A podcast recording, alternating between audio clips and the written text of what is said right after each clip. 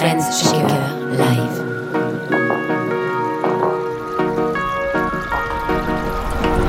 Trend Shaker Live. Bonjour et bienvenue dans ce nouvel épisode de Trend Shaker, une émission qui secoue les tendances pour ne pas qu'elles se figent. Trend Shaker, c'est aussi et surtout la newsletter qu'Engie consacre aux grandes questions qui agitent la société et qui met en lumière des réponses tournées vers le juste. L'émission s'inscrit dans le prolongement de la newsletter et pour sa troisième édition, interroge la place des femmes dans les STEM. STEM ou STEAM, parce qu'en plus mon accent français est bien meilleur, c'est sciences, technologies, ingénierie et mathématiques.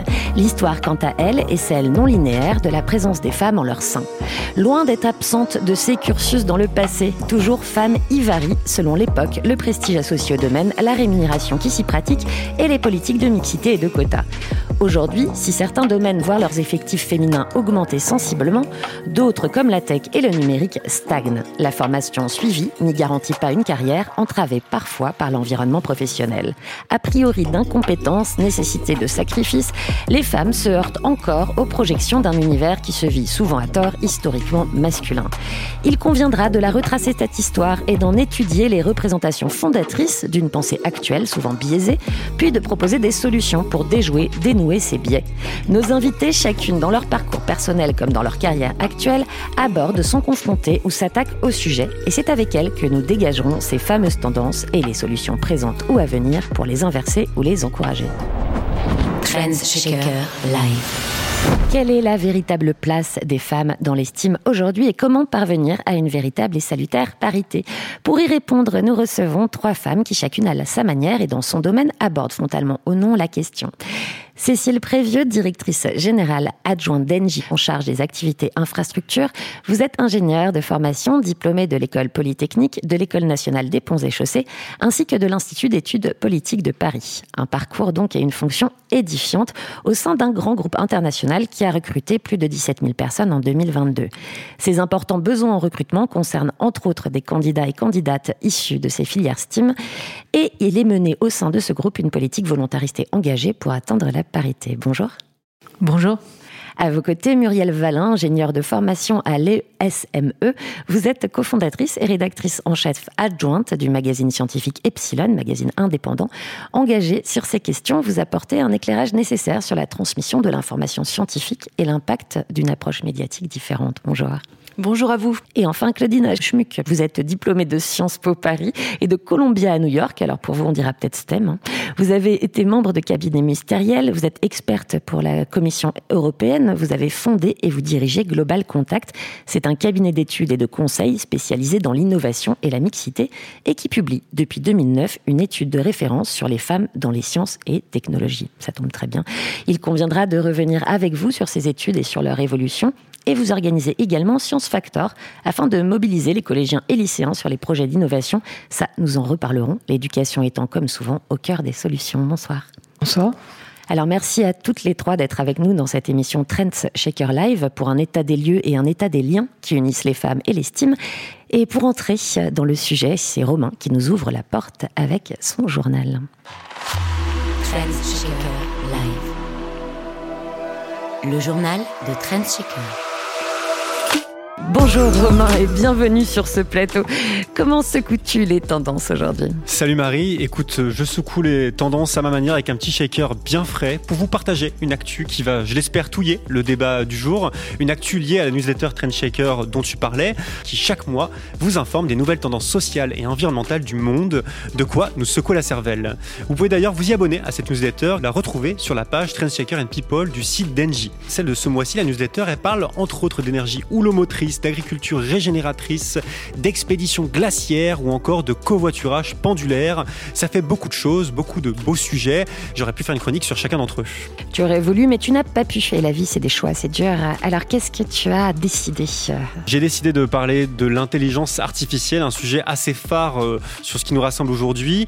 L'intelligence artificielle, donc un sujet complexe, mais qui en 2023 n'a plus besoin de références à Terminator, Matrix ou Blade Runner pour comprendre où on met les pieds. Parce qu'en 2023, pour saisir ce que c'est que l'AI, on a de la chance d'avoir Chat GPT, Chat GPT, étoile montante du deep learning. Alors si vous avez fait une digital detox dans le Kerala, que vous ne connaissez pas la bestiole, je vous résume la situation. C'est un chatbot basé sur une intelligence artificielle qui ringardise en une ligne de code, couteau suisse et robot de cuisine multifonction. Il peut écrire votre lettre de motivation, vous inventer une histoire, vous expliquer en trois mots ce qu'est le relativisme épistémologique. L'outil est donc balèze et honnêtement j'ai hésité à écrire ma chronique euh, avec lui. Finalement je l'ai pas fait. Euh, J'avais peur de me faire euh, cramer comme au collège quand on fait un copier-coller Wikipédia. Mais surtout je l'ai pas fait parce que ChatGPT manque d'objectivité selon Steven Piantadosi, spécialiste des sciences cognitives à Berkeley. Selon lui le chatbot serait même parfois raciste, xénophobe et misogyne. Si vous voyez une femme en blouse de laboratoire, elle est probablement juste là pour nettoyer le sol.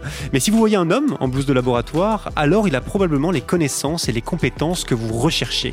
Pitié pas de red Twitter contre moi, c'est bien ChatGPT qui parle, prise en flagrant délit de bêtises, se voteront avec éclat dans les stéréotypes de genre suite à un petit test de notre spécialiste Steven Piantadosi.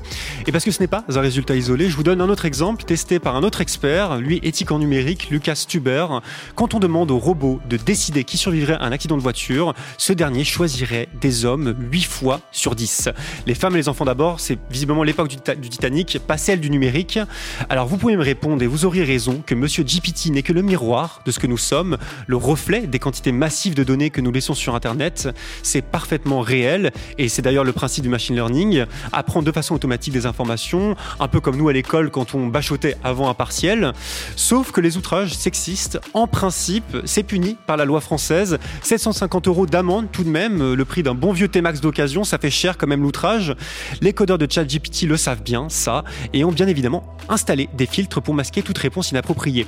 Le problème, c'est que de simples combines suffisent à contourner le tamis et à obtenir des réponses glaçantes. Le problème dans cet exemple, c'est toujours le même, cette bonne vieille toile d'araignée qu'est Internet, une source d'alimentation pas toujours très saine, pas toujours dans le respect des 5 fruits et légumes par jour. Vu les situations que ça donne, peut-être faudrait-il songer à passer Monsieur GPT à la diète à limiter son régime alimentaire à seulement une partie du web. Peut-être faudrait-il aussi que davantage de femmes soient présentes dans les entreprises qui développent ces nouvelles technologies, histoire de rendre l'outil plus inclusif dès sa conception. Et c'est justement ma question euh, à vous, euh, mesdames.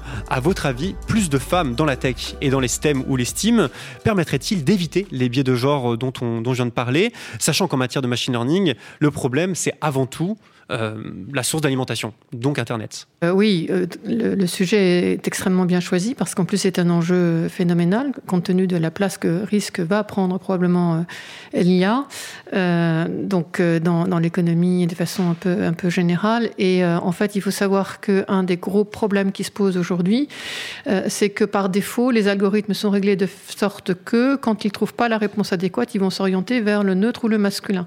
C'est ainsi que la patronne de l'innovation à Stanford s'est retrouvée citée par ChatGPT et de moteurs de recherche de ce type comme un homme.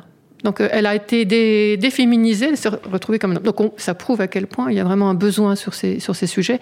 Et nul doute qu'il faut davantage de femmes pour contribuer notamment à l'élaboration des algorithmes. Heureusement, on n'est pas complètement en retard. On en a quelques-unes qui sont absolument remarquables. En France, on a Laurence de Villers, qui est quand même patronne d'un laboratoire de recherche assez conséquent. Euh, il n'y a pas très longtemps, j'ai rencontré parmi les majors d'une promotion d'école informatique une jeune femme euh, qui, dont le doctorat est financé justement à Stanford en intelligence artificielle, une jeune française. Donc elle se lance là-dedans. Est-ce qu'on est encore assez Je ne pense pas, parce qu'on a un vrai gros défi sur le sujet et un retard, je dirais. Et un on, retard on a à tellement rattraper. à rattraper. Voilà, pour les bases de données, on sait que euh, voilà, c'est des bases qui s'alimentent en permanence euh, au fur et à mesure en, en photos, en discours, en, en, images de toutes sortes. Et, euh, et les, les, bases de départ sont tellement loin d'être représentatives que c'est quelque chose sur lequel on va avoir besoin de temps. Malgré toutes les bonnes intentions qu'il peut y avoir, il va falloir un certain temps pour pouvoir essayer de rattraper ce fameux retard. On pourrait vraiment décréter l'état d'urgence sur le sujet. Hein. Je pense que l'IA, c'est un sujet majeur. Euh, on, a, on a un état d'alerte à sonner parce qu'effectivement, il, y, a, comme vous le disiez, un, un retard à rattraper. Et cette question de lien, on va y revenir, hein, est édifiante, comme elle se rattache aussi à la place des femmes au sein de la tech et de l'économie numérique. Bel exemple également d'une histoire beaucoup moins linéaire qu'il n'y paraît, c'est souvent le cas. Les femmes étaient très nombreuses aux premières heures de la programmation informatique, elles ont progressivement disparu. De même, la présence des femmes au sein des études et carrières scientifiques a varié au cours du XXe et XXIe siècle. Il y a souvent de l'oubli, voire de la réécriture de l'histoire hein, lorsqu'il s'agit des femmes de STEM. Alors, Claudine Schmick, je commence par vous. Quand avec votre cabinet Global Contact Genderscan, vous démarrez une étude, l'histoire est-elle une composante nécessaire à votre avis? Qu'a-t-elle à nous apprendre sur la situation actuelle et comment sa méconnaissance peut encourager les stéréotypes? Oui, bah c'est fondamental effectivement de, de, regarder ce qui s'est passé dans, l'histoire euh, récente, hein, depuis 150, 200 ans, depuis que les domaines scientifiques et techniques ont véritablement euh, pris leur envol. Euh, bah, ce qu'on voit, c'est que finalement, ce qui s'est passé dans le numérique, c'est pas le seul sujet sur lequel les femmes à chaque fois sont restées invisibles. En fait, ce qui se passe globalement, c'est que bien souvent les femmes jouent un rôle pionnier. Donc, euh, ben, l'histoire de l'informatique, maintenant tout le monde la connaît. Il y a Ada Lovelace, il y a euh, Grace Hopper. Donc, on a tout un nombre, tout un, toute une, comment dirais-je, cohorte de femmes qui ont développé les premiers logiciels, les premiers outils, etc., et qui jusqu'à assez récemment étaient encore ignorés. C'est très très récemment, comme maintenant on parle beaucoup d'Ada Lovelace. Qu'est-ce que ça nous dit? Et l'histoire malheureusement se répète. Et c'est pour ça qu'il faut avoir conscience de ces problèmes. Combien de gens savent que c'est une femme qui est à l'origine euh, du développement du virus contre la Covid? Cataline Carico. Son nom est pratiquement inconnu. Mais c'est une femme, une femme, une femme hongroise qui, contre vents et marées, s'est battue comme une lionne pour euh, que ce vaccin soit développé. Elle a émigré, elle est partie aux États-Unis, elle a été rejetée, elle a été vraiment, elle a, eu, elle a fait face parce que sa méthode était innovatrice, pionnière. Donc ça, sortait des sentiers battus. Donc euh, on n'a pas voulu l'écouter pendant un certain laps de temps. Et puis bon, bah finalement, le monde lui a donné les raisons avec euh, l'irruption de ce vaccin de la Covid. Donc et encore une fois, bon, l'histoire se répète. Euh, Cataline Carico, vous donnez ce nom, qui le connaît? S'il y a des gens euh, sur Internet, euh, qu'ils se dénoncent. Mais c'est vraiment un, vrai sujet. Donc, comment fait-on pour que la, voix des femmes soit davantage connue, reconnue, entendue? Ben déjà, les sortir de l'invisibilité, c'est un, un premier pas. Cécile Prévieux, avez-vous une connaissance de cette histoire? Quand vous êtes tournée vers ces cursus Est-ce qu'elle a eu une influence dans vos choix, dans vos prises de décision? Alors non, pas du tout. Je connaissais pas l'histoire des femmes dans l'estime avant de, de, commencer ma carrière scientifique, mais en tout cas c'était vraiment euh, une affinité que j'avais, donc je me suis pas posé de questions, euh, savoir si j'allais réussir ou pas, si j'étais une femme euh, plutôt plutôt qu'un homme. Non, pas du tout. Muriel Valin, vous, quand vous avez cofondé il y a deux ans le magazine Epsilon, l'histoire des femmes de Steam, est-ce que ça a été une question éditoriale, le sujet d'un débat ou d'une constatation? Est-ce que vous en faites l'écho de cette histoire en interne au magazine dans la, la ligne éditoriale? Ou dans des articles Alors, pas directement, puisqu'on est un journal d'actualité scientifique, donc euh, on, va traiter des, sujets qui, qui, sont liés vraiment à, à des sujets d'actualité, mais comme euh, tout journaliste qui normalement fait correctement ce travail, on essaye de mettre tout ça en perspective. Et donc régulièrement, on se retrouve avec des sujets où on va faire un retour en arrière, voir d'où viennent les recherches. Et euh, je vais vous donner deux, anecdotes pour vous montrer à quel point, quand on, se retrouve justement dans, un média qui veut essayer de, on est sensible à cette question-là, on essaie d'être très vigilant, mais finalement on est sans arrêt confronté à, des contraintes qui sont très très difficiles à, lever et pour essayer de, de re, remettre justement un peu les, femmes, euh, euh rendre les femmes plus visibles. Euh, une des premières anecdotes, c'est pour, pour le journal Epsilon, donc on a énormément d'illustrations. Et par moment, on a fait le choix, c'est un peu notre euh, marque de fabrique, d'essayer d'aller piocher dans des vieilles images. On ne va pas forcément montrer uniquement des photos de laboratoire euh, toutes récentes, ça arrive, mais parfois on va aller piocher dans des images des laboratoires des années 50, 60, 70, 80. Et en fait, qu'est-ce qu'on trouve? Ben, On trouve systématiquement des hommes en photo, en laboratoire, avec la blouse. Quand c'est des sujets de bio, de médecine, de temps en temps, il y a une femme, mais c'est vraiment, il faut aller la chercher. Et donc, quand on fait une recherche icono, une recherche de photos pour avoir justement l'illustration des articles, normalement, on doit pas, on doit aller chercher la plus jolie photo la plus informative, mais sauf que on se retrouve systématiquement avec des hommes. Et donc ça, ça a été un, des premiers. Il y a un article tout récent sur lequel j'ai travaillé sur euh, des ordinateurs actuels, hein, c'est des recherches actuelles, euh, avec des ordinateurs qui sont faits euh, complètement différemment de, l'architecture classique, avec du silicium, etc. On est allé chercher des photos d'un informaticien des années 80, et ça a été un informaticien, ça n'a pas été une informaticienne, à mon grand regret. Et alors une autre anecdote, c'est euh, dans le, on a un hors-série qui sort régulièrement dans lequel on met des citations de chercheurs ou pas forcément que de chercheurs, mais des gens qui ont, qui ont dit une phrase qui, qui a été un peu percutante sur le sujet qu'on traite.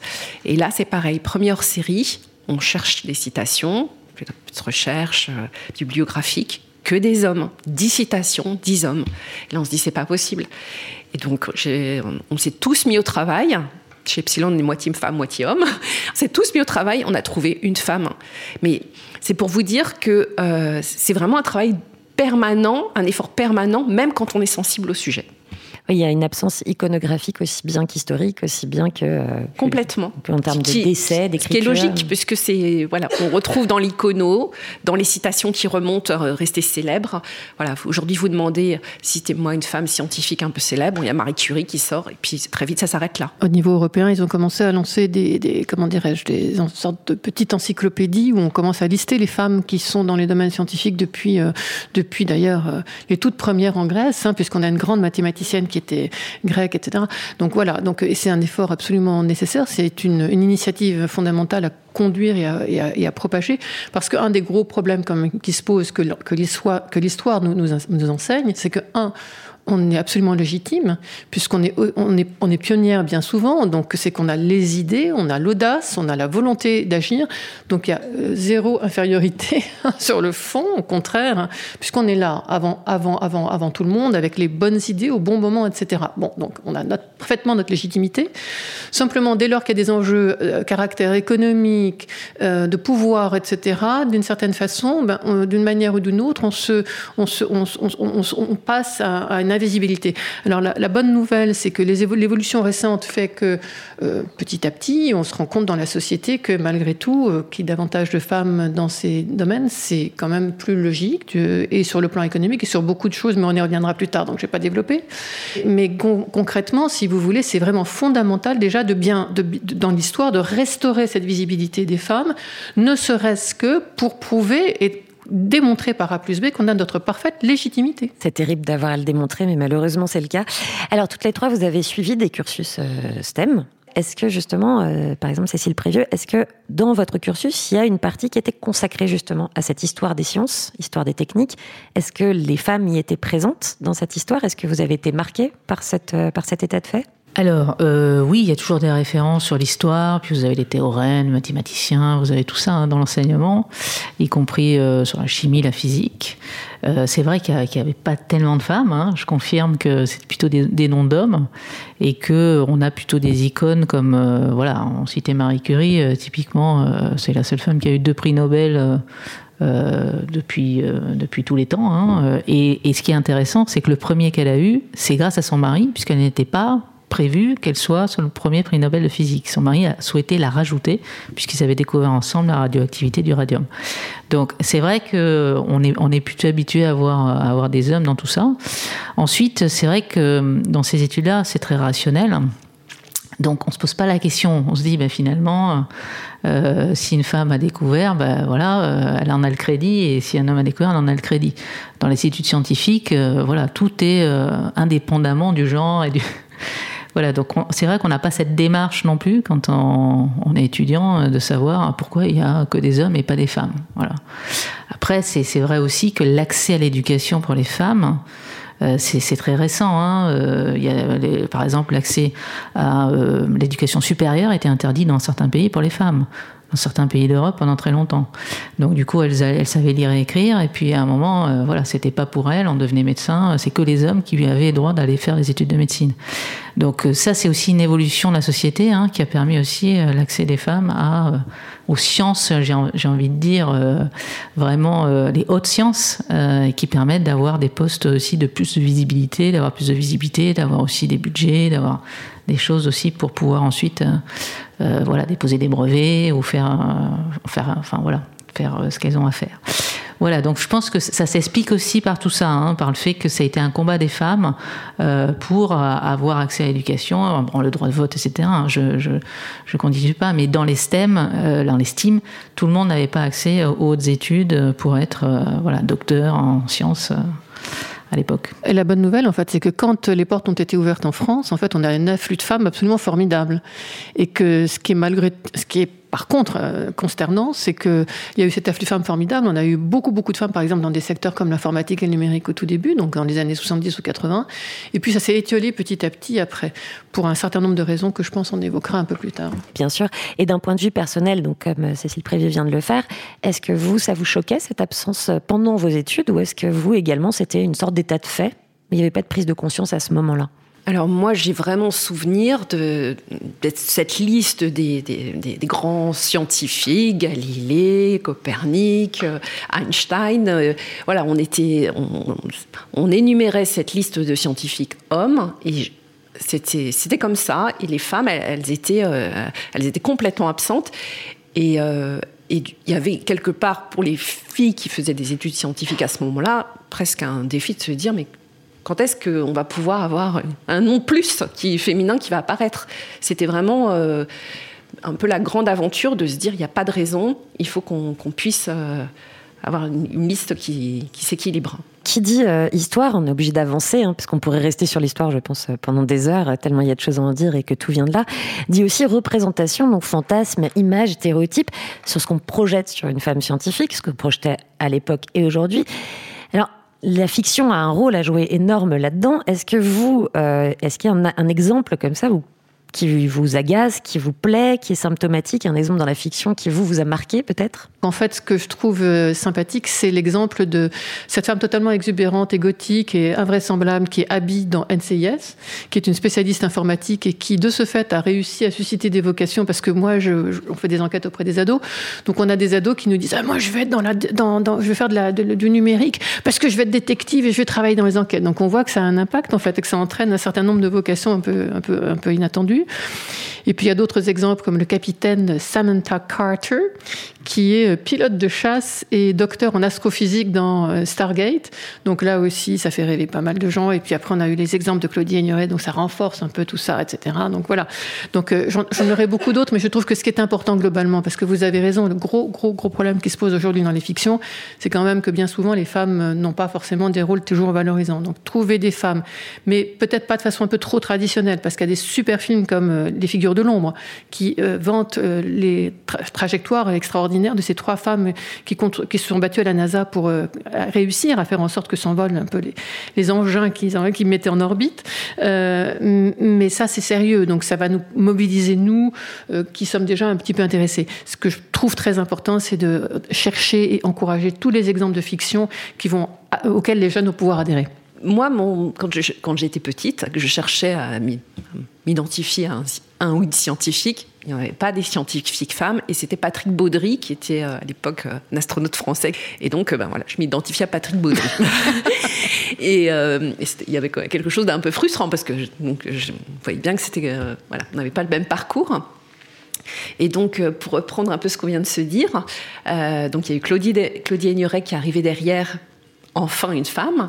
Et dans la fiction, il y a un, très joli film que, je conseille qui s'appelle Proxima, où c'est une femme astronaute qui euh, raconte tout son parcours avec tout ce qu'elle vit à la fois d'un point de vue euh, parcours scientifique, mais aussi parcours personnel, familial.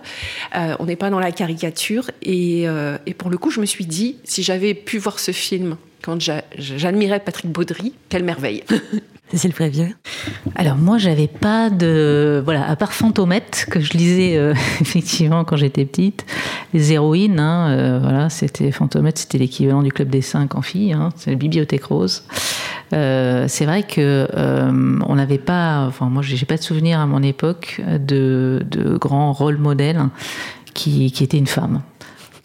Alors, justement, hein, c'est à la fois d'un côté, on a une absence de rôle modèle à une certaine époque, et puis aujourd'hui, on a aussi des rôles modèles présentés souvent comme très imposants, c'est-à-dire des rôles modèles où si des femmes réussissent dans ces domaines-là, ça devient immédiatement des super héroïnes, c'est-à-dire comme si une femme de science ne pouvait pas être juste simplement technicienne, ingénieure, faire sa vie, gagner sa vie, en faire carrière, mais sans tout de suite devenir la référence, la personne, la super-héroïne.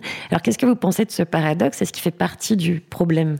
Euh, écoutez, en fait, euh, je suis totalement d'accord avec ce que vous venez de dire, c'est-à-dire que je pense qu'il faut fuir le rôle, l'idée d'un rôle modèle, un archétype, etc.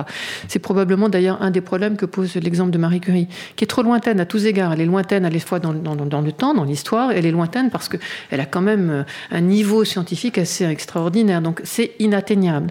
Donc c'est compliqué, j'ai du mal à imaginer comment ça peut mobiliser, motiver des jeunes femmes, parce que c'est tellement loin, sauf celles qui sont excellentes dans tous les domaines. Mais bon, donc je pense qu'il faut plutôt raisonner en termes de euh, exemplarité, de, choses qui fait envie, qui donnent envie, parce que ce sont des personnalités intéressantes, euh, mobilisatrices, etc. Et je suis complètement d'accord avec vous. Il faut, bah, comment dirais-je, valoriser des rôles modèles à tous les niveaux.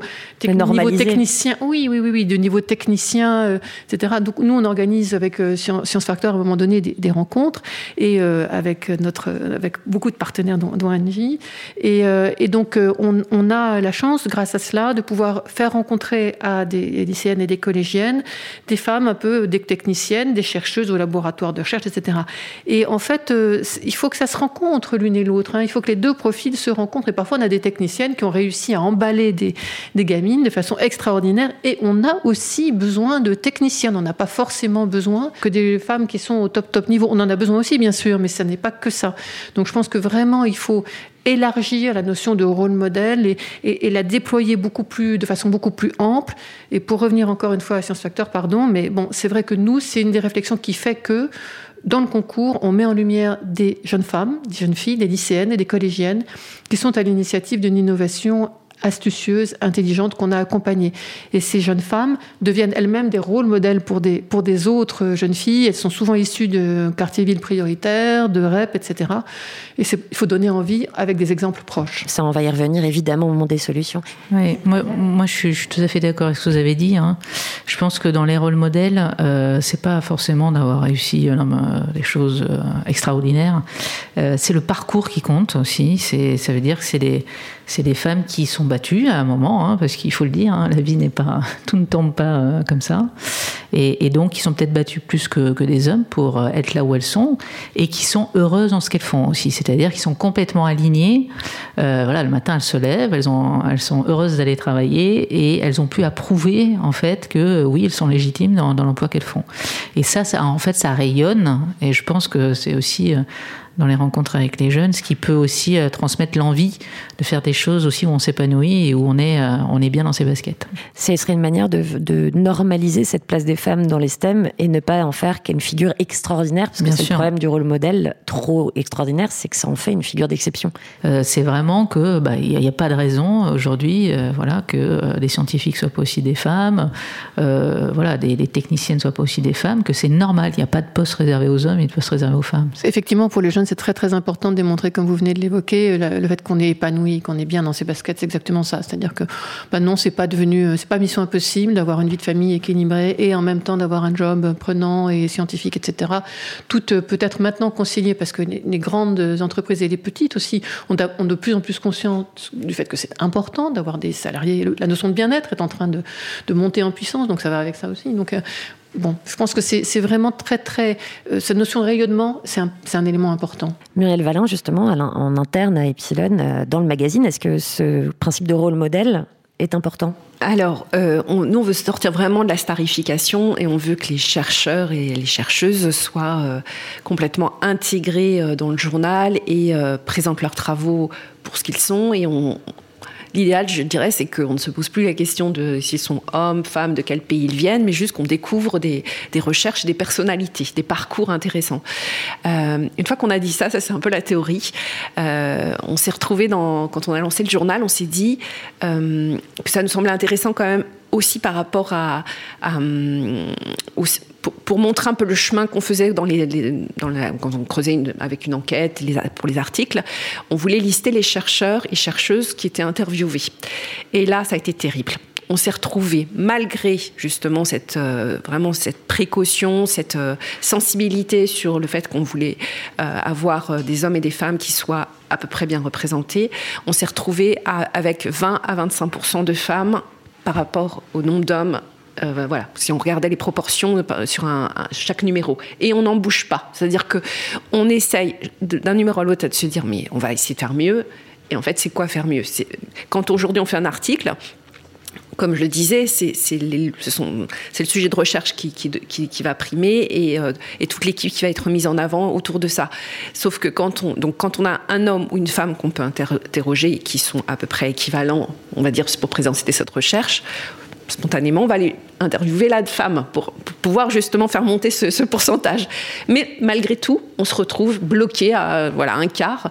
Et, euh, donc là, c'est vraiment un, vrai sujet de préoccupation parce que si dans les médias, euh, on se retrouve avec une représentation des hommes qui perdurent comme ça, qui, sont les, ceux qui parlent de la science, ceux qui la font, ben quelque part, malgré nous, on entretient cette image-là et c'est difficile après pour les lectrices de se projeter dans autre chose. donc c'est un peu le. On est coincé, on est coincé, c'est compliqué d'en sortir. Mais, pourquoi il y a pourtant des femmes dans les équipes, de, dans les sujets que vous, que vous, sur lesquels vous travaillez, il n'y a, a, presque pas de femmes? Alors, ce qui se passe, c'est que souvent dans les publications scientifiques, la plupart de nos articles s'appuient sur des publications scientifiques, et euh, quand vous regardez la liste des personnes qui publient. Euh, et la personne référente, en fait, il y a souvent une personne référente qui est, qui est, le directeur du laboratoire ou la directrice du laboratoire, dont on a le mail et les coordonnées facilement. Ben, c'est très souvent un homme. Vous parliez justement, Cécile Prévieux, Claudine Schmick et Muriel Valland, vous parliez de euh, cette conjonction avec une, un, une montée vers le bien-être, le bien-être au travail. Est-ce que vous pensez, euh, par exemple, Cécile Prévieux, au-delà de votre expérience, que la prise de conscience euh, au sein d'Engie, notamment, est-ce que ça s'est associé avec d'autres prises de conscience? Par exemple, euh, les investissements dans les services et les énergies renouvelables. Est-ce que toutes ces prises de conscience, pour vous, sont corrélées? Alors c'est vrai que quand on va vers, on parle des questions de climat, de, j'ai envie de dire, de, voilà, de, durabilité et euh, voilà, de décarbonation euh, et de, lutte contre le réchauffement climatique. C'est des choses qui euh, sont très en lien avec, on va dire, les, gènes féminines, parce que voilà, la, femme se projette aussi sur les générations, les enfants. Elle voit, on va dire, un peu plus loin. Peut-être que, c'est un peu des clichés, mais, mais c'est vrai que les femmes sont très sensibles sur ces sujets. Et c'est vrai aussi que à un moment, quand l'entreprise prend euh, une raison d'être, voilà, décide d'avoir une raison d'être, et en l'occurrence chez Engie, c'est euh, la décarbonation et aller vers la neutralité carbone. Euh, c'est des choses qui résonnent aussi beaucoup bah, chez les femmes. Et donc, c'est vrai que c'est des, des, métiers qui attirent aussi les femmes, puisqu'elles ont besoin de sens. Avant d'avoir un beau salaire, c'est le sens qui, prime. Hein. C'est d'ailleurs c'est, assez typique dans les, dans les entretiens hein, qu'on fait à l'embauche. C'est vraiment le sens du travail au quotidien.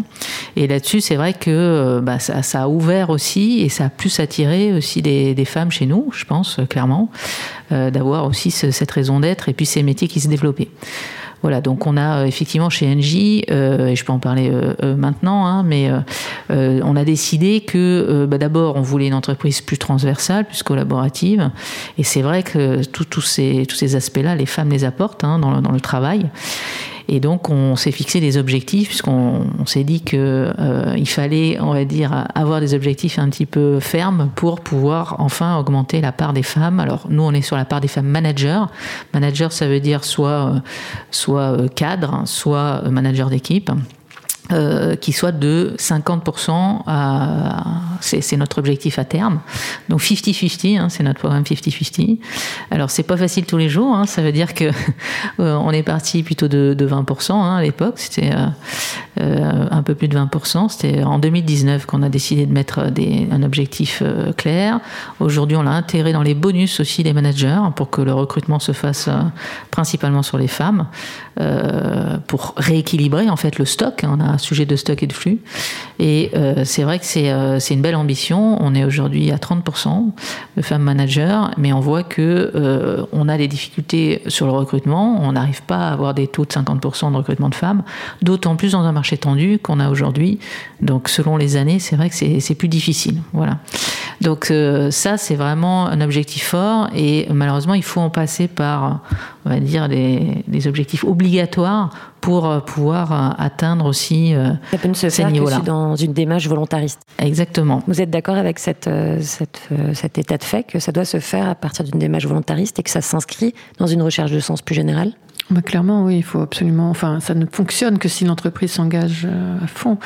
Après, euh, ce, qu'évoque, ce que vous évoquiez, ça reflète complètement l'état du, du marché. C'est-à-dire que la réalité, c'est qu'aujourd'hui, les filles ne représentent que 28%, les femmes ne représentent que 28% des étudiantes en école d'ingénieur. Bon, donc on a un point, un goulot d'étranglement qui est le, comment dirais-je, le fait que le nombre d'étudiantes qui s'engagent vers ces, sujets n'augmente pas, il stagne.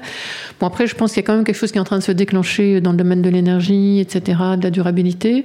Donc on voit globalement que dans les spécialités euh, de ce type en école d'ingé, on a de plus en plus de femmes. Donc euh, est-ce que, mais malgré tout, la proportion de femmes globalement dans les écoles d'ingénieurs n'augmentant pas de façon très conséquente, bah, ça ne se traduit pas forcément par une augmentation du, du comme vous, enfin du pipeline qui soit très importante.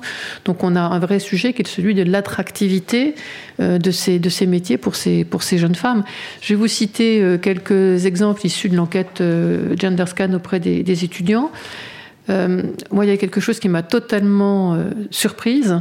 Donc, on a fait une enquête auprès de pas loin de 2000 étudiants en France en 2021 avec un partenaire qui est la Fédération des écoles d'ingénieurs en France. Donc, c'est que les écoles d'ingénieurs de tous les niveaux, etc.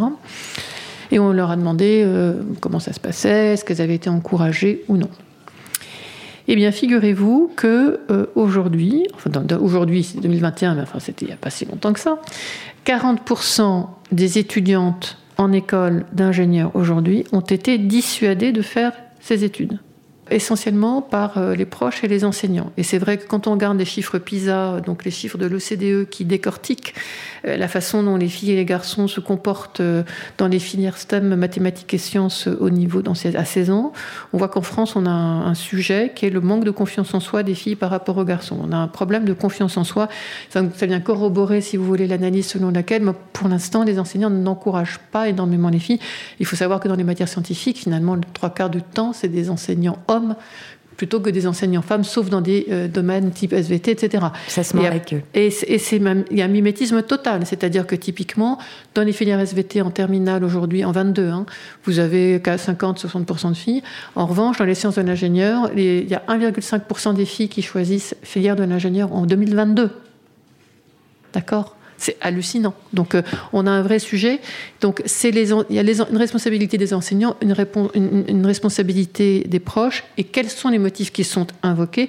C'est quand même important d'en avoir conscience, parce que c'est contre ça qu'il faut se battre. Si on veut changer la donne. Quels sont bah, les stéréotypes? Et c'est, s'il faut changer la, si, on veut changer la donne, il faut un peu changer, changer les règles aussi. Et donc, euh, ne plus s'adresser qu'aux filles, ce qu'on a eu tendance à faire depuis maintenant assez longtemps. Il faut s'adresser aux filles, aux enseignants et aussi aux parents, puisque c'est deux prescripteurs négatifs importants.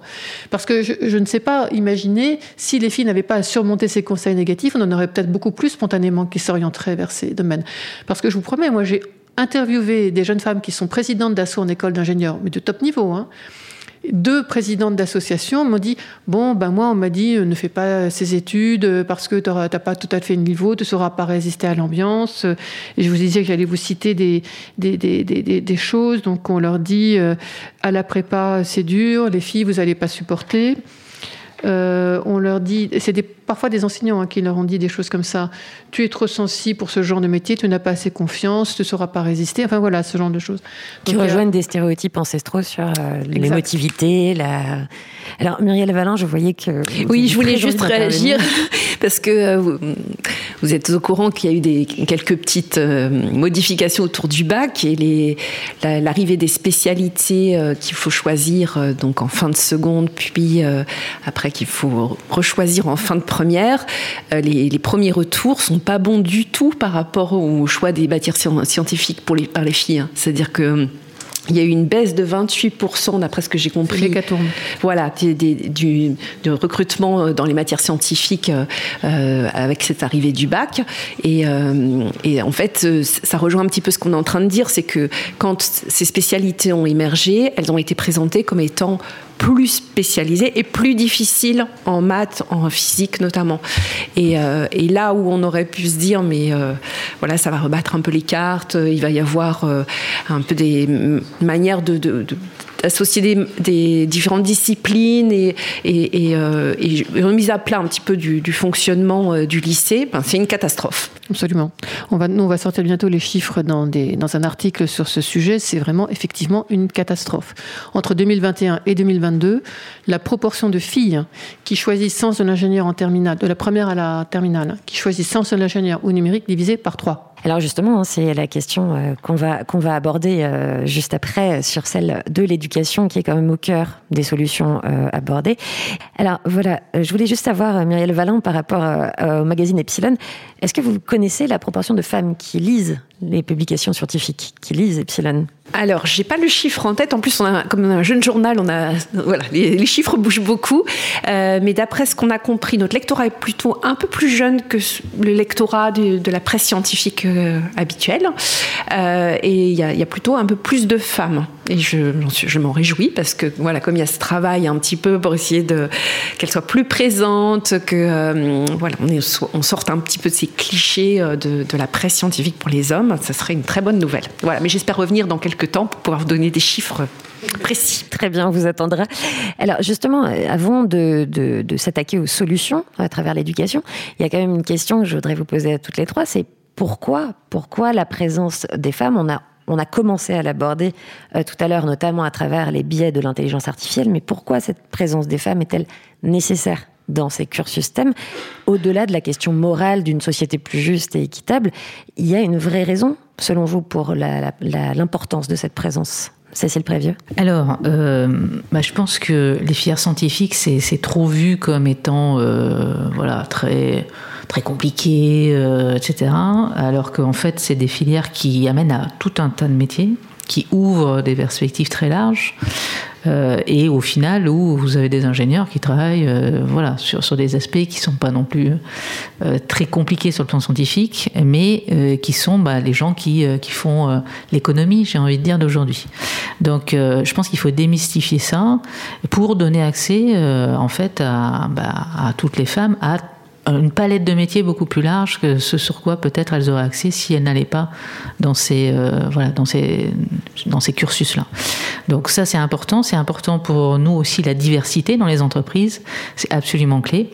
Euh, alors d'abord parce que nos clients, euh, bah, c'est même parfois plus des femmes que des hommes, hein, et d'ailleurs qui, qui, poussent à l'achat, on, le voit dans les études, hein, sont de nombreux produits et de nombreux choix. En général, la facture énergétique c'est la femme qui s'en occupe. Hein. Quand vous demandez à un homme c'est quoi votre fournisseur d'énergie, il sait pas, il dit c'est ma femme qui s'occupe. Voilà, donc j'ai envie de dire voilà, on a aussi en face des clients euh, qui, qui, qui ont aussi une diversité et il faut que ça soit aussi le reflet dans notre entreprise. Par ailleurs, euh, on a besoin, je l'ai dit, hein, aussi euh, euh, bah, d'ouverture, de, de, diversité, de transversalité, de collaboration. Et c'est vrai que les femmes sont sur ce plan-là amènent plus dans les équipes quand vous avez pas de femmes et quand vous avez des femmes dans les équipes, vous voyez la différence en termes de collaboration et de transversalité voilà, peut-être que euh, les hommes sont un peu plus territoriales, on va dire. voilà, après ça c'est aussi un peu des clichés, mais on le voit vraiment que ça, que ça, en fait, ça amène ça. On voit aussi, et d'ailleurs c'est des retours qu'on a chez nous hein, quand on va sur le terrain, quand on parle aux équipes, que euh, en fait, euh, quand on, a des femmes managers, euh, elles sont très appréciées euh, en termes de management, hein, ça se passe très bien parce que euh, voilà, elles sont peut-être attentives à des choses, à l'écoute, elles, font en sorte que les choses se passent bien aussi en, ayant le, bon niveau d'intervention et pas par, on va dire, la connaissance, la technique forcément, hein, toujours. Et, ça aussi, ça marche très bien. Donc, il faut aussi pousser les femmes à prendre un rôle managérial et à aussi les sortir de, filières un peu plus techniques ou d'expertise, euh, parce qu'elles ont beaucoup à donner dans le management euh, aussi, je pense, euh, qui, est très intéressant aussi pour les entreprises. Pour compléter si, sur le sujet, tout à fait. Donc en fait, y a, on a démontré effectivement que les équipes mixtes, c'est-à-dire qui comprennent entre plus de 40% d'un des deux genres euh, c'est-à-dire qu'elles elles sont plus, elles, ont des meilleurs résultats, elles fonctionnent mieux entre elles, etc. que, les autres. Donc la mixité, c'est-à-dire plus d'hommes et de femmes, enfin en proportion un peu plus égalitaire, c'est mieux pour tout le monde. Euh, deuxième point, euh, c'est plus performant, mais ça, il y a énormément d'études qui l'ont démontré aussi au niveau du chiffre d'affaires, de la croissance, etc. Donc, euh, que ce sont des domaines, euh, il y a McKinsey qui a produit des études dessus, la Schema en complément de ce que nous on a produit sur les équipes. Donc, plus de performance, plus de compétitivité plus de croissance. Donc on a chiffré le fait que les femmes soient sous-représentées dans les filières scientifiques et techniques à une perte de PNB de l'équivalent de 15 milliards d'euros. C'est donc pas totalement rien. Et puis, il y a un sujet qu'on n'évoque pas toujours, mais qui est malgré tout aussi assez important. D'ailleurs, vous l'avez évoqué en, ouverture. Euh, vous avez évoqué euh, le problème, vous savez, du taux de mortalité des femmes dans, l'intelligence artificielle qui disait que c'était normal s'il y avait plus de, femmes mortes dans les accidents de voiture, etc. Mais alors, vous savez, ça, m'a amusé quand vous avez évoqué ce sujet, parce que figurez-vous que c'est vrai. En fait, que c'est vrai que euh, un des problèmes de l'innovation genrée, c'est que pendant des années et des années, l'industrie automobile a utilisé pour les tests de simulation quoi? Je vous le donne dans mille des mannequins uniquement masculins. Donc ça veut dire que le taux de mortalité des femmes était beaucoup plus élevé, le nombre d'accidents des femmes était beaucoup plus élevé que celui des hommes. Donc ça, ça maintenant, ça se fait un petit peu moins. On va dire qu'on a un peu pris conscience du fait que ça pouvait poser un léger problème. Malgré tout, donc l'innovation a cet aspect genré a tué, mais cet aspect genré, il est en train encore de tuer aujourd'hui. C'est-à-dire que faute d'avoir une approche non genrée de l'innovation, par exemple dans les domaines médicaux, on a des femmes qui en ce moment meurent parce que les pathologies qui sont prises en compte sont uniquement celles des hommes.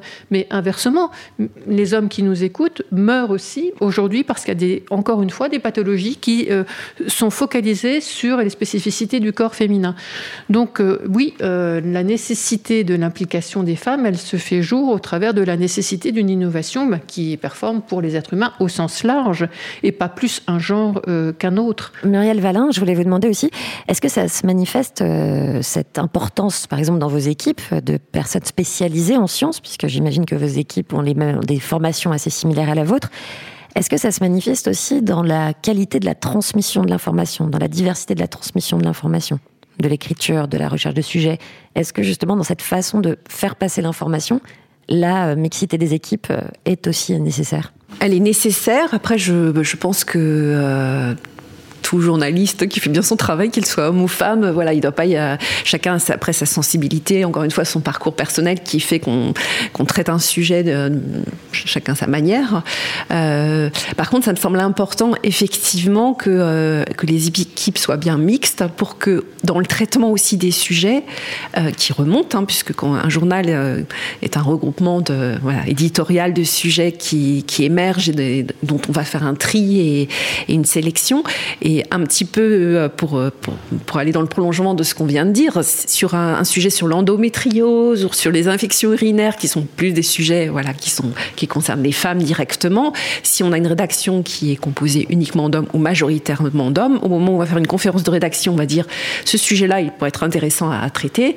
Voilà, on, voit bien tout de suite ce qui, ce qui peut se passer si euh, on a un déséquilibre au niveau de, la répartition dans les rédactions. Elle a donc un problème d'information, un problème d'éducation aussi. Justement, on va passer du côté un peu des solutions. Alors, comment Engie, euh, notamment, intervient en amont de son recrutement et s'implique, euh, par exemple, dans la sensibilisation dès le lycée, dans les écoles? Est-ce que, euh, Cécile Prévieux, vous avez euh, des informations? Oui, oui, donc c'est vraiment très important, hein. c'est ce qu'on disait, de remonter euh, aux écoles, aux études, pour donner l'envie voilà, aux jeunes d'aller dans ces filières et dans ces métiers. Donc nous, par exemple, on a 400 ambassadeurs et ambassadrices, techniciens et techniciennes, qui vont euh, donc euh, bah, alors c'est en Europe hein, ce réseau-là de 400 qui va donc démarcher euh, dans les écoles, euh, chez les jeunes, euh, pour expliquer nos métiers de l'énergie, pour expliquer euh, ce que c'est et toute la richesse qu'on peut avoir hein, entre la construction, l'exploitation, la, vente, etc. Tous les types de métiers qu'on a chez nous et pour voilà donner envie à devenir dans ces métiers avec bah, des choses concrètes, des témoignages concrets, puisque c'est des gens qui travaillent effectivement chez nous. Donc ça, c'est beaucoup axé sur les filles hein, aussi, pour, pour pouvoir aussi avoir plus de, de femmes demain dans nos recrutements. Voilà, c'est un exemple de ce qu'on peut faire. Euh, on fait aussi euh, voilà plein d'autres initiatives. Euh, on, a aussi les, ambassadeurs de l'énergie hein, qui vont dans les écoles plus petites. Pour le coup, c'est la primaire. éveiller aussi au voilà au sujet de l'énergie. Voilà pour les enfants, pour faire toucher qu'est-ce que ça veut dire le chaud, le froid, l'hydrogène. voilà tous ces, ces, ces, sujets un petit peu nouveaux. Euh, voilà, ça c'est aussi des choses qu'on peut faire euh, pour, euh, pour des, enfants plus petits. Parce que ça va devenir assez nécessaire, comme vous en avez parlé tout à l'heure avec Parcoursup, qui a eu une influence assez redoutable sur, sur notre sujet. Ça va être de plus en plus nécessaire de sensibiliser des enfants beaucoup plus jeunes. Muriel Valin Alors, je vais tomber un peu dans les clichés, mais bon, allons-y. les problématiques environnementales qui sont vraiment en train d'être prises à bras le corps par la nouvelle génération. J'ai l'impression que beaucoup de filles s'y intéressent et que peut-être ça va être un levier qu'on n'avait pas vu, qui va permettre à un certain nombre de filles de s'orienter dans les carrières d'ingénieurs. Parce que j'ai bien, euh, j'ai regardé récemment, les écoles d'ingénieurs sont toutes en train d'ouvrir des filières autour du développement durable. Et je me dis que si euh, cette nouvelle génération qui va arriver dans les prochaines années a envie d'agir, mais au-delà de l'associatif, hein, mais a envie d'agir professionnellement parlant, bah, un des débouchés, ça va être d'être ingénieur. Peut-être que ça pourrait faire tomber un peu des, barrières, des réticences, un problème de légitimité. Enfin, en tout cas, c'est c'est un peu euh, voilà mon, une espoir. une des solutions de passer par le biais de l'engagement. Oui. Claudine Schmeck. Euh, moi, je, dirais que ben, toutes ces actions sont extrêmement importantes et, et fondamentales. Et euh, je reviendrai un peu sur ce que je disais juste avant, c'est-à-dire qu'il faut aujourd'hui commencer à penser le sujet de façon entre guillemets systémique. On a affaire à un problème de système hein, qui se reproduit maintenant et qui, dont le problème s'aggrave. Et euh, comme on l'a vu à l'instant, la réforme du lycée va accroître l'intensité de ce problème dans les prochaines années. Donc on est et les résultats récents en France sont mauvais.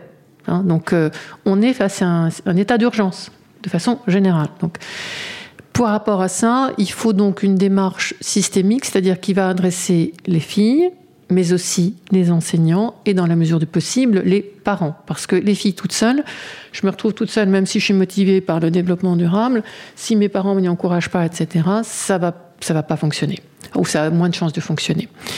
Donc, nécessité d'une démarche systémique. Et euh, donc là, la bonne nouvelle, c'est que euh, ben, on a aujourd'hui une première ministre qui, euh, comme vous le savez, de formation scientifique et elle attache beaucoup d'importance à ce, à ce sujet. Et euh, bon, moi, ça fait longtemps que je travaille sur, le, sur, le, sur ce domaine, et donc on est en contact avec les ministères depuis assez, assez longtemps. Et donc, c'est vrai que je suis assez heureuse de voir que ce sujet est pris un peu. Elle, elle veut le, le, prendre à bras le corps et impliquer les, d'autres ministères à ce sujet. Donc on travaille avec le ministère de l'égalité femmes-hommes, on travaille avec le ministère du numérique, etc., pour implémenter une démarche plus large, une campagne d'information plus large qui vise dans un premier temps en 2023 à atteindre 100 000 adolescents. 100 000 adolescents qu'on va adresser avec une campagne d'information innovante, c'est-à-dire que on, va mettre en, en, lumière des rôles modèles de tous les niveaux, comme on l'évoquait, hein, des, super rôle modèles Claudine d'aujourd'hui, et puis euh, des techniciennes, etc. Aussi des adolescents de sciences, de sciences Vector. Mais on va y associer aussi, impliquer les enseignants, mais aussi on va y associer de la mesure d'impact. Parce que je pense que le problème qui se pose dans le trois quarts des actions qui ont été conduites depuis 10-15 ans, c'est euh, l'absence de mesure d'impact. Donc, et là, bah, avec, euh, avec les, les, services de la Première ministre, on est sur la même longueur d'onde. Le problème, c'est de cranter. C'est-à-dire que ça suffit de, faire, de, dire on fait de l'incantatoire, on diffuse, on parle, etc. Il faut cranter, il faut mesurer est-ce que ce qu'on fait marche ou marche pas? Si oui, pourquoi Et le suivre?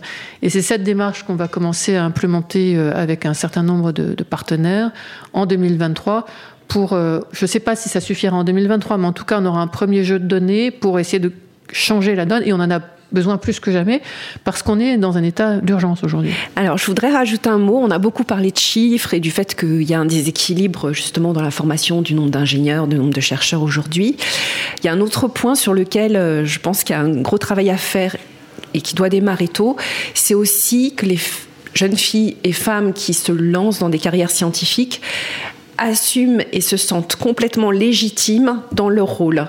Je dis ça parce que je vous fais un retour en tant que journaliste. Hein, quand on, donc je vous expliquais en début d'émission qu'on a beaucoup de mal à trouver des ingénieurs ou des chercheuses qui sont, euh, euh, voilà, qui peuvent nous parler de leurs travaux. Mais même quand on en trouve, il y en a un certain nombre, et c'est pas du tout anecdotique. Hein, ça m'arrive très souvent qui me, me disent je n'ai pas le temps, je me sens pas légitime. Ce qui m'arrive quasiment jamais avec un homme.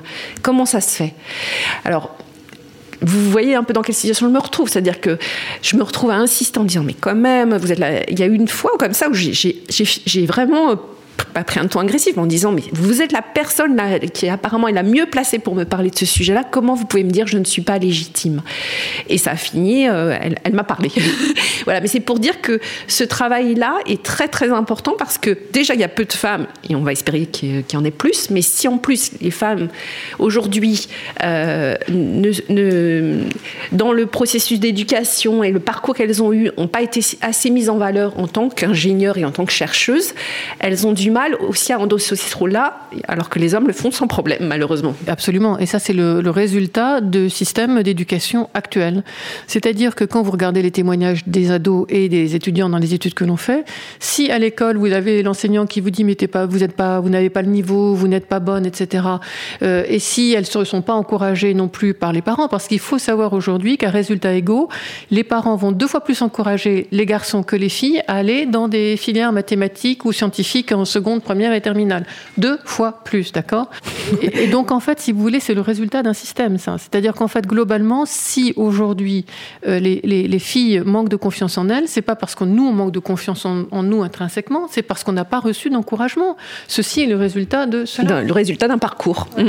D'où le fait de devoir travailler à tous les niveaux d'éducation, au niveau de la médiatisation aussi, à ces niveaux de rôle modèle différents, au niveau de sensibilisation dans les écoles, dans les collèges et même dès la petite enfance, au niveau des concours euh, que vous menez avec euh, Science Factor. Alors malheureusement, c'est des questions qui prennent énormément de temps pour en débattre pendant deux heures. Et j'aimerais juste, avant que l'heure avance, et j'aimerais qu'on fasse un petit point euh, de l'international, qu'on prenne un peu de recul en s'ouvrant au monde, on va dire. Alors Cécile, après est-ce que vous, est-ce que à votre connaissance, comment ces combats et ces problématiques sont perçus dans d'autres branches, dans d'autres pays?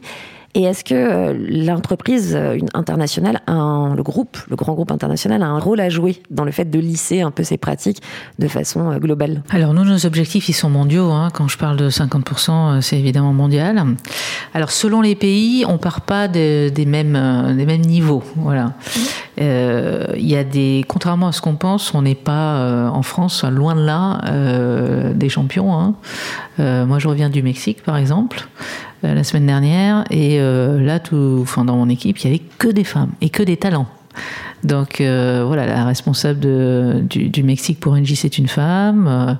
Elle a dans son euh, comité de direction euh, beaucoup de femmes sur des métiers techniques, euh, gaziers, distribution de gaz, transport de gaz. Donc ça fait plaisir, hein, voilà. Et on se dit, bah, finalement, alors c'est peut-être aussi la politique d'Angie hein, qui a favorisé aussi l'arrivée de ces femmes, mais on se dit aussi qu'il il y a des pays plus avancés en fait que la France. et qui sont en avance sur la féminisation.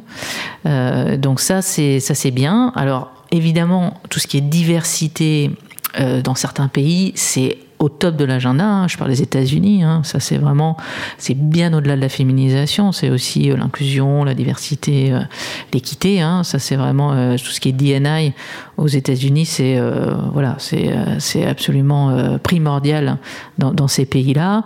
donc là, on a aussi des politiques encore plus larges au-delà des femmes pour inclure tout, tout ce qui est diversité. Donc, on est loin d'être euh, enfin, on n'est vraiment pas bon, en gros, si je dois dire, même en termes de politique diversité. Hein, je pense on a beaucoup à faire en France. Et euh, voilà, il y a des exemples aussi euh, qui pourraient être suivis dans d'autres pays et, pas ceux où on, pense, penserait où justement les femmes, il y a vraiment des, voilà, aujourd'hui il y a une reconnaissance et c'est super hein, par certaines sociétés, euh, voilà, de la place des femmes aussi dans euh, la vie personnelle parce que souvent elles sont reconnues, on va dire dans la vie familiale, euh, mais aussi dans, dans, la vie professionnelle. Et donc ça c'est, moi je trouve que ça, voilà, ça donne, on va dire du baume au cœur. Effectivement mais c'est un très bon angle que, vous venez de soulever. Ce serait peut-être aussi, on parlait d'histoire au tout début de cette émission, de réécrire l'histoire telle qu'elle est, aussi réécrire notre place dans cette histoire-là telle qu'elle est, c'est-à-dire qu'on a tendance à se penser avant-gardiste ou peut-être éclairé sur le sujet.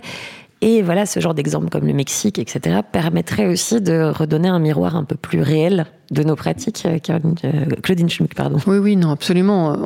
Comme, vous le disiez à l'instant, la, France est loin d'être le meilleur. C'est même un des, un, des, un des plus mauvais. Au niveau européen, on est un des plus mauvais. Hein, donc, euh, parce qu'on a une chute de la proportion de femmes parmi les étudiantes de 15% sur quasiment les dix dernières années.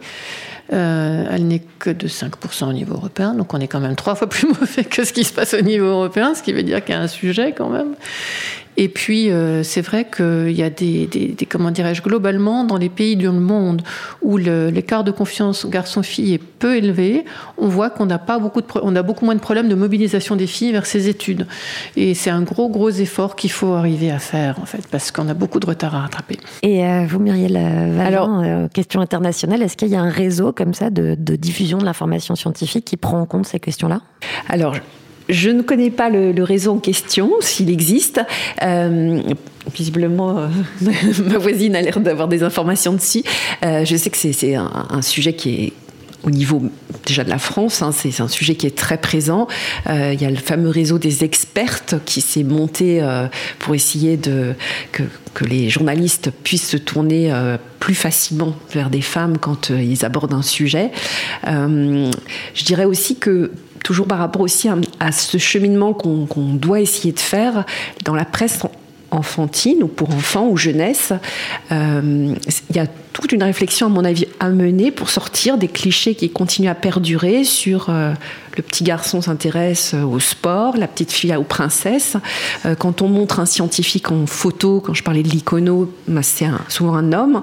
Et, et, donc dans les médias, voilà, on est en bout de chaîne et on est au contact des soit de la génération qui va venir, soit même de, chez des, des adultes. Et, et, euh, et, et, il faut qu'on soit vigilant euh, vraiment en permanence là-dessus. Oui, donc euh, oui, absolument, c'est fondamental. Et puis il y a aussi l'aspect jouet genré, dégenrer les jouets et faire en sorte que on offre aux petites filles des jouets scientifiques, ce serait quand même bien aussi. Quand même. vous aviez eu des jouets scientifiques quand vous étiez petite? Alors moi j'ai eu un télescope euh, très tôt. Et j'avais des coffrets scientifiques aussi. Moi, j'avais beaucoup de jouets de garçons, en fait. et, euh, et, sur les réseaux... Ça montre qu'il y, qu y, a un effet. Et, si, et, sur les réseaux scientifiques, oui, en fait, GenderScan, c'est une enquête mondiale. Et donc, on a des partenaires, deux réseaux mondiaux avec lesquels on est partenaire, le International Women um, Science, Science, Organization, INWES, et puis on a aussi la Society of Women in Engineering, qui est toutes deux organisations mondiales qui se battent. Il y a beaucoup, beaucoup d'associations qui se battent dans tous les pays du monde. Pour conclure, est-ce que, est que vous auriez des ouvrages, des associations, des documentaires, des documents que vous recommanderiez à nos auditeurs et auditrices pour poursuivre la réflexion? Moi, j'ai un livre à vous recommander qui s'appelle Digital, ES à la fin. Donc c'est un livre fait avec euh, des, euh, des, des, femmes d'Engie qui ont participé à la transformation numérique du groupe, donc avec tous les témoignages, et comment elles ont, puisque le groupe s'est transformé avec le digital et le numérique depuis quelques années, et comment elles ont participé euh, à cette transformation. Et c'est vraiment très, très instructif euh, parce que les femmes sont euh, courageuses hein, et dans les transformations, elles peuvent apporter beaucoup aussi aujourd'hui. Hein, et on est en pleine transformation tout le temps maintenant, tellement le monde bouge vite. Donc les digitales euh, éditions cherchent midi pour ceux qui, qui veulent le lire. Très bien. Et euh, Myriel Valin Alors, à la rédaction, on, on, est au courant de un peu de tout ce qui sort régulièrement au niveau justement euh, littérature. Et euh, il y a eu énormément de livres autour de, de ces femmes oubliées hein, que, dans science. Euh, je, encore hier, j'en regardais un qui, qui, qui, a été, qui décrit le, le portrait de Sophie Germain, euh, dont on entend peu parler. Euh, voilà, donc j'en ai pas un en particulier, mais je pense que quand on est curieux du sujet, il y a vraiment ça, ça n'arrête pas en ce moment. C'est une très bonne nouvelle. Bah déjà, je recommande la, la, publication Epsilon quand même, parce qu'il a une publication scientifique indépendante. C'est quand même rare. C'est aussi euh, un gage de, de, ce genre de combat, c'est l'indépendance. Donc une publication euh, scientifique indépendante. Et pour vous, euh, Schmuck C'est une colle que vous me posez parce qu'il y a tellement de choses que j'ai du mal à identifier, à, à, identifier une seule source. Alors je vais surenchérir sur les suggestions de, de, de, de Muriel et, et, et, et, Cécile. Donc oui, pour les digitales, allons, y à fond. Et oui, pour les femmes oubliées en sciences, il y a beaucoup, beaucoup d'ouvrages et j'ai du mal pour l'instant à encercler un que j'identifierais comme étant le meilleur de tous. D'accord, très bien. Alors, je vous recommande quand même hein, donc de lire la publication Epsilon, de vous rendre sur le site de Science Factor pour observer les, projets qui ont été euh, menés et puis euh, de lire la newsletter Trends Shaker d'Engie, c'est le nom de cette émission tout de même. Je vous recommande, euh, moi, puisque je me pose à moi-même la question, un ouvrage que j'ai trouvé absolument fabuleux qui s'appelle Les oubliés du numérique d'Isabelle Collet, qui est toute une histoire justement de de cette présence des femmes au début de la programmation numérique et de leur disparition par la suite et les solutions à proposer aujourd'hui. Live.